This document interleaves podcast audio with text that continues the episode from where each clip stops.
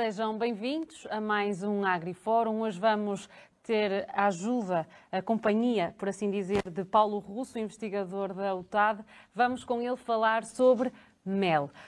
Para já, como é habitual, vamos começar por ver uma pequena reportagem para fazermos como que uma introdução ao tema que vamos aqui debater.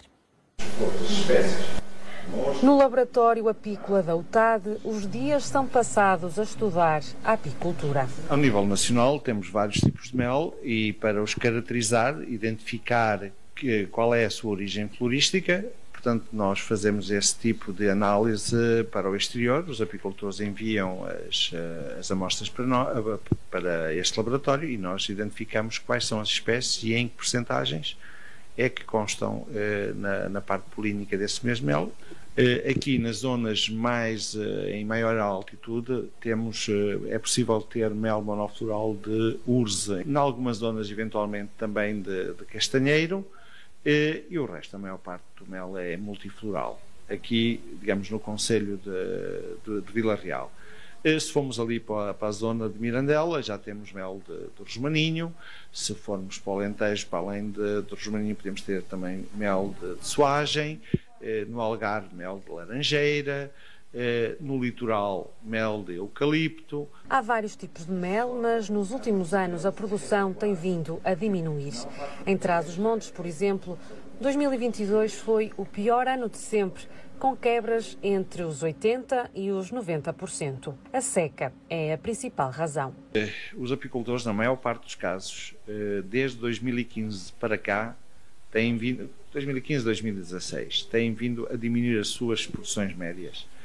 Eh, não há uma causa identificada propriamente, obviamente há opiniões, mas não há trabalhos que eh, de alguma forma fundamentem essas opiniões, é apenas uma constatação. É óbvio que a seca eh, afeta a capacidade das plantas produzirem néctar. Não só a sua quantidade, como a duração do ciclo da planta, ou seja, uma planta que seja sujeita a seca, em vez de estar, vamos supor, 15 dias em floração, estará uma semana ou estará uma semana e meia. E, portanto, se a duração da floração for encurtada e a quantidade de néctar que é produzido eh, em termos de eh, por dia ou, ou eh, digamos unitariamente também diminui, é óbvio que o potencial das abelhas produzirem mel vai reduzir drasticamente. O que tem vindo também a diminuir é o número de abelhas. Normalmente publicita-se que há, ou que se verifica uma redução uh, das abelhas. Eu queria esclarecer que essa redução ocorre principalmente nas abelhas de outras espécies que não a abelha de mel. Uh, portanto, temos em Portugal há cerca de 700 e poucas espécies de abelhas, eh, no mundo há cerca de 20 mil espécies de abelhas e, portanto, todas essas abelhas que não chamada apis mellifera têm vindo umas mais do que outras a, a reduzir devido a, a, diferentes fatores. Obviamente que aqueles que são mais falados são os inseticidas, a perda de habitat e outros, e outros assim. No caso da abelha melífera, aquilo que tem impedido que siga o mesmo caminho têm sido os apicultores. Portanto, os apicultores desempenham um papel do ponto de vista de, do equilíbrio eh, natural muito grande. Em Portugal, a apicultura atravessa um mau momento. O número de colmeias passou de 700 mil para 630 mil. Com a escassez de mel vem outro problema. Agora, para o consumidor, o preço deste produto vai aumentar. Vamos então agora começar a nossa conversa com o investigador doutado Paulo Russo. Uh, obrigada mais uma vez por aceitar este nosso convite. Vimos esta reportagem, temos aqui muitos temas para, para falar. Eu começava precisamente pela seca, uh, que falamos que é um dos principais motivos para uh, a redução da produção de mel, mas não o único. Quero pedir-lhe então para nos falar um bocadinho sobre os fatores que podem então condicionar a produção do mel. Olá, Elsa. Muito obrigado a vós, Trás Montes, pelo convite. Estar presente no programa AgriFórum, para mim é, é um prazer. Ainda para mais, uh, falar sobre um tema que me apraz muito. Uh, portanto, de facto, a seca é um dos aspectos de que se tem falado muito, até porque o tema das alterações climáticas está em voga e, portanto, quando um tema está em voga, tem, há uma tendência natural para se centrarmos de, nele e falarmos muito sobre esse efeito. É óbvio que associado a isso há um conjunto de outros fatores, uns conhecidos, outros ainda por, por identificar. Eh, alguns deles são, por exemplo, o facto da, da, da Vespa Asiática, foi um dos outros, eh, dos mais recentes, que também se falou, falou e vai continuar a falar durante muito tempo, porque ela não veio para ir embora, veio para ficar. E, portanto, mais um, uma tarefa que os apicultores têm de aprender a conviver com ela, de a manter em níveis que não, que não façam, que não tenham um, efeito demasiado penoso para, para a apicultura. Eh, para além, para além da, da, eh, Vespa, já há uns bons anos atrás, há umas décadas atrás, um dos grandes das grandes causas de redução, de, de, de, quer do número de, colónias na altura, quer do ponto de vista de produtividade e tudo mais, é um pequeno ácaro uh, que se chama varroa, Uh, e que uh, traz imensos problemas e que tem, uma, tem vindo a haver uma certa dificuldade em termos de controlo. Por, por lado, às vezes por falta de, uh, digamos, de cuidado na aplicação por, por quem tem o dever de cuidar das colónias. Por outro, aponta-se, em alguns casos, com uma perda de eficácia devido a, a, fenómenos que surgem de, de resistência. Uh, e, para além disso, uh, questões muitas vezes não identificáveis. Por exemplo, uma das recentes, que foi em cerca de 2006, que, que deu aso a uma designação uh, muito conhecida, o desaparecimento da, da, das abelhas, que surgiu nos Estados Unidos, mas depois teve eco em quase todo o mundo. Depois de décadas de investigação e de se publicar mais de aí, um milhar de, de artigos sobre, sobre o tema, ainda não se chegou a um consenso. O único consenso que se chegou é que teve múltiplas causas, mas de facto não, não se chegou a um consenso efetivamente quais, qual foi o mecanismo ou qual foi as principais causas que estiveram por detrás dessa elevada mortalidade que se, de, que se verificou nesses, nesses anos. É claro, como eu uh, já referi, não Os podemos confundir, também, sim, não, é? não, não, podemos confundir a mortalidade que ocorre quer em determinadas zonas, quer num determinado ano, com o decréscimo de, do número de colónias. Portanto, isso acontece, mortalidade, mas cá está o papel dos apicultores. No ano seguinte, promovem, porque dominam o ciclo, promovem desdobramento e repõem esse efetivo. Daí que é ser a única espécie, digamos assim, de abelha que não está efetivamente a desaparecer, como acontece com muitas das outras espécies selvagens, nomeadamente espécies eh, ditas de abelhas solitárias. Mas falávamos então, por exemplo, da seca, dos inseticidas, como disse na, na reportagem, os incêndios também, não é? Que os destroem o habitat, o habitat. também Exatamente. as colmeias dos apicultores também, às vezes, não é? Exatamente. E aí, é, de facto, é um, um golpe muito duro para os apicultores, portanto, porque há uma relação não só produtiva eh, com os apicultores, há, há, há, uma relação muito afetiva. Daí que, que na linguagem eh, dos apicultores, eh, quando se fala das abelhas, é falar no, ter um bichinho, portanto, é aquela coisa que mexe com a pessoa, é que eles vão, vão cuidam, têm um carinho especial e, e quando têm a infelicidade de, de lhes acontecer isso, é, é, de facto, muitas vezes, eles desmoralizam e, e até, quase muitos que, até é, acabam por desistir. É? Exatamente. É? E, e felizmente também há situações em que as pessoas querem desistir, mas depois vem um outro apicultor e diz: Eu ofereço-te o enxame, ou outro vem outro também para começares e há uma certa solidariedade eh, nos apicultores que às vezes ajuda a manterem-se resilientes, eh, resilientes perante eh, tantas dificuldades que têm surgido na, na, apicultura e principalmente perda de rendimento. Porque, de facto, a apicultura, além de ser, embora seja praticada como hobby por, muita, por muitas pessoas, é óbvio que tem que, no mínimo, ser autossustentável e, portanto, quando porque tem despesas, não Sim. é? E daí para, que tem os próprios fatos também, desde logo, não é? E Exato. todos os cuidados todos os cuidados, é os tratamentos que é necessário obrigatoriamente para a varroa e é o maneio adequado para garantir que, porque o, o apicultor que não cuidar das suas abelhas, pura e simplesmente ao fim do ano, um ano e qualquer coisa, elas, elas morrem.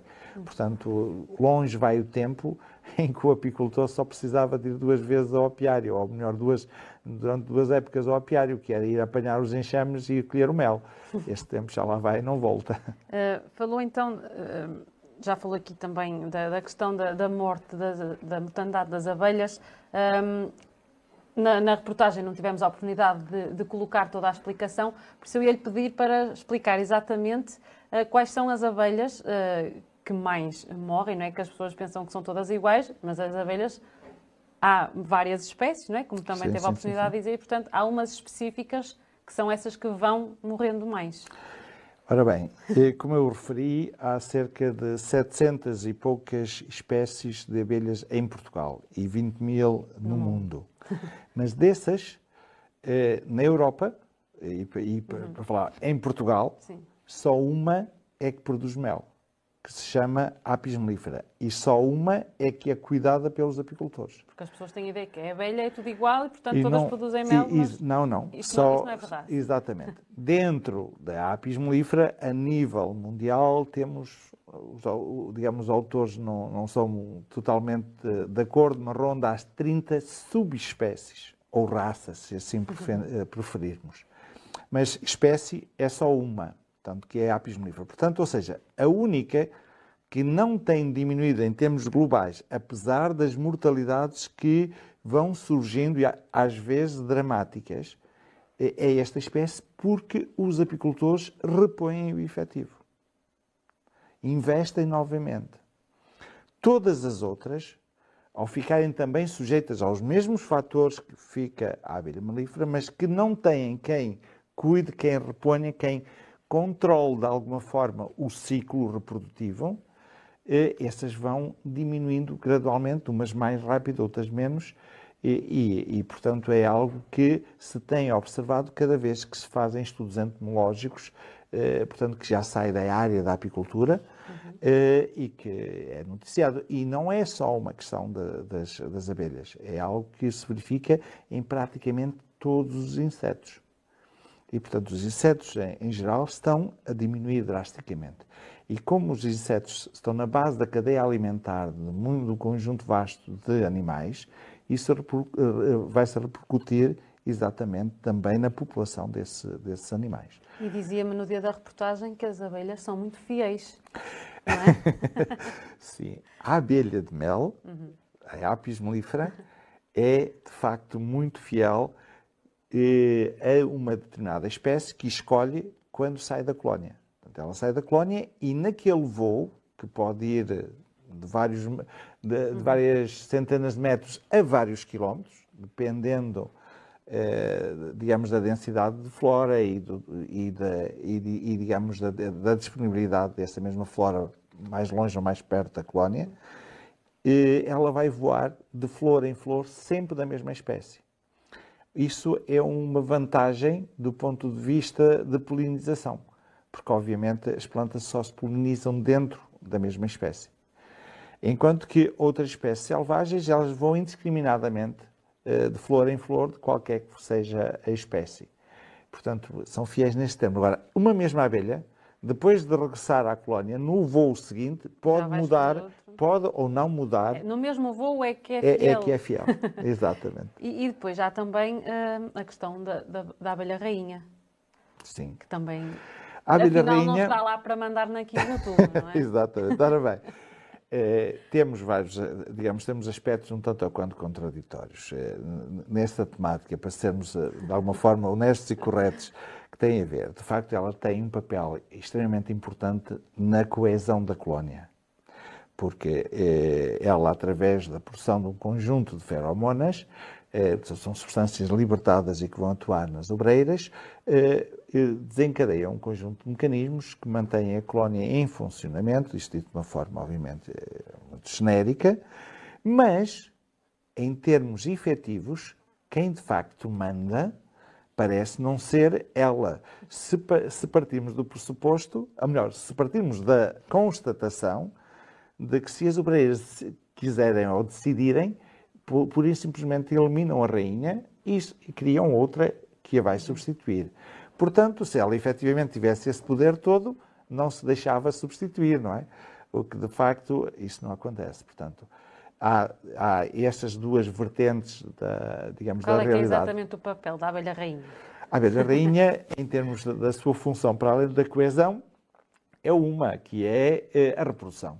No fundo, eh, a rainha é o centro da, da, da reprodução da, da, da, colónia em termos de crescimento, quando estamos a falar do superorganismo, e, obviamente, também eh, da reprodução desse superorganismo como entidade numa determinada época do ano, que normalmente, portanto, coincida com a, com a primavera, que é a enxameação. Portanto, ou seja, temos aqui dois aspectos diferentes. Um, a renovação dos indivíduos dentro de uma, de uma colónia e a multiplicação de colónias. Portanto, essa multiplicação ocorre só normalmente, normalmente nesse período ou então artificialmente quando o apicultor assim criar as condições para, para o efeito. Uhum.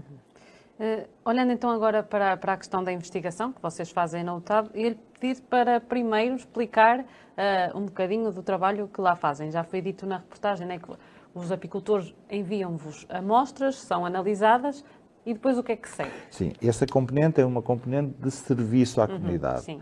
Portanto, depois há muito mais trabalho, é? Exatamente. Ou seja, nós fazemos as análises melissopolinológicas, uhum. portanto, ou seja, a identificação clínica, muito, exatamente, e como serviço. Mas eh, temos realizado, participado em vários projetos que vão desde a parte de patologia, portanto, em, por exemplo, em 2013, quando eh, surgiu eh, o ECO, já um bocadinho mais tarde, em Portugal da, da questão da, desse desaparecimento das abelhas e que estavam tanto ou quanto na moda, o que uma das causas apontadas era uma doença chamada nosemose.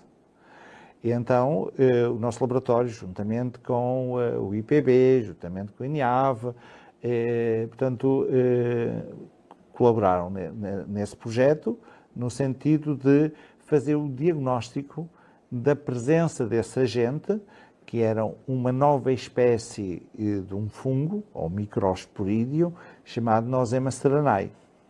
E em que nós fizemos... Parecem nomes de medicamentos. De medicamentos, exatamente. em que uma das tarefas do nosso laboratório foi identificar molecularmente essa mesma espécie porque, para distinguir, porque era a única forma de distinguir de uma outra que já era endémica em Portugal, que era a Nosema apis. Eh, mas que tinha, digamos, uma, uma ação eh, nefasta, eh, ou pelo menos se, se pensava, completamente diferente. E fez todo esse inventário, chegou-se à conclusão que cerca de 51% dos apiários nacionais eram portadores ou estavam infestados dessa nova espécie e curiosamente essa nova espécie tinha posto, tinha eliminado a que já cá estava, uma vez que eh, em cerca de 300 apiários, em, eh, portanto, em cada dois, melhor, foi feito durante dois anos nesses cerca de 300 apiários, não houve um único caso de Nosema apis, todos eles foram Nosema seranae, portanto, não se sabe. E não foi só em Portugal, eh, vários outros estudos feitos, na, pelo menos na Europa, que eu me recordo, apontaram isso. Portanto, os casos de presença de, dessa nosema inicial eram extremamente raros, portanto, mas não, não chegou a saber que, de que forma ou por que mecanismo uma espécie conseguiu eliminar a outra. Mas uh, o trabalho de investigação é importante também para poderem ajudar os apicultores uh, sim, no seu sim, dia a dia, claro, não é? Eh, esse foi um dos projetos.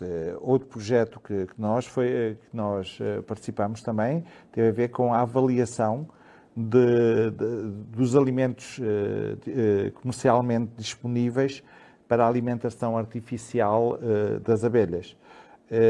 Se do ponto de vista, de, digamos, da sua eficiência e da sua toxicidade ou não, se estaria ou não estar presente, se eram de facto tão eficazes como como, como diziam, e se seriam a melhor, a melhor alternativa. E nós fizemos isso avaliando, em termos de laboratório, uh, esses, mesmos, esses mesmos alimentos.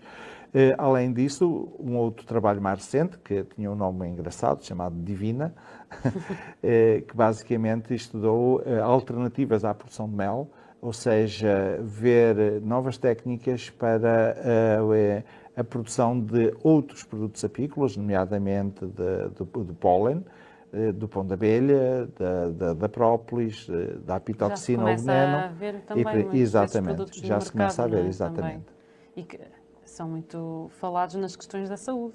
Exatamente, também, é? porque uma boa parte dos produtos apícolas têm propriedades nutracêuticas, portanto é outro palavrão, uh, portanto, ou seja, com atividades biológicas importantes, muitos que se podem repercutir na saúde das pessoas. E então, uh, sobre este laboratório apícola da UTAD, o que é que nos pode dizer? Que laboratório é este? O laboratório apícola surgiu mais ou menos em 2012, 2013, ehm, como, portanto, eu foi, coincidiu mais ou menos com a altura em que eu fiquei responsável com a unidade, pela unidade curricular da apicultura, eh, na UTAD, e como havia essa carência de, eh, de apoio aos apicultores do ponto de vista analítico, e também, também fazemos uh, serviços de patologia e outra identificação de doenças e por aí adiante. Foi uma ideia de, de alguma forma, promover uh, a, UTAD, a UTAD, por um lado, obviamente, e por outro lado, ligar, haver uma ligação com os apicultores. E, além disso, o próprio laboratório portanto, está inserido também na, na componente de formação. Portanto, os alunos também, uh, também sim, vão para lá, não é? não é só a questão dos alunos internos da UTAD, já é tradição nós fazermos um curso de apicultura para o exterior, uhum. em que são 17 sextas-feiras à tarde, com um programa bastante extenso e, e aprofundado, e, e, que vêm apicultores de várias partes do país eu posso orgulhosamente dizer que tive uh, uma, uma, uma, uma, apicultora que veio, uh, que veio uh, de Monchique uh, a sextas-feiras todas, praticamente, a esse uhum. curso. Eu próprio fiquei surpreendido, dada a distância, obviamente, e, e, e, portanto, eh, não estava à espera de chegar tão... De Lisboa já tive vários. Mas isso, isso mostra também a importância que, que, a formação tem nos próprios apicultores, que não é só Sim, chegar ali, é importante, querer muito ter importante. Uma, aliás, uma colmeia e... Aliás, eh, como eu disse, o tempo eh, da, da, apicultura tradicional, de praticamente apanhar os enxames e recolher o mel, não, não, tem, não tem retorno. Hoje em dia, se um apicultor não tiver formação, não estiver atento, não praticar um, um maneio adequado, a mortalidade é extremamente elevada. Que e a rentabilidade adequado? nenhuma. Que maneio adequado é esse? Maneio adequado é o conjunto de todas as técnicas que nós, eh, ao longo de um calendário apícola, temos uhum. que desempenhar eh, na, nas colónias. Eh, desde identificar a altura que nós podemos fazer desdobramentos, que nós podemos, temos ou não, ou não eh, produzir rainhas, temos ou não renovar a, cel, a, a, cera, temos ou não que fazer o tratamento, temos ou não que alimentar eh, e por aí adiante. Ou seja, o maneio trata-se de todas as intervenções que o apicultor tem que realizar numa colónia para a manter saudável e produtiva. E vocês na UTAD, tanto quanto sei, também têm uh, um, um, um apiário. apiário, não é? Sim, sim, sim.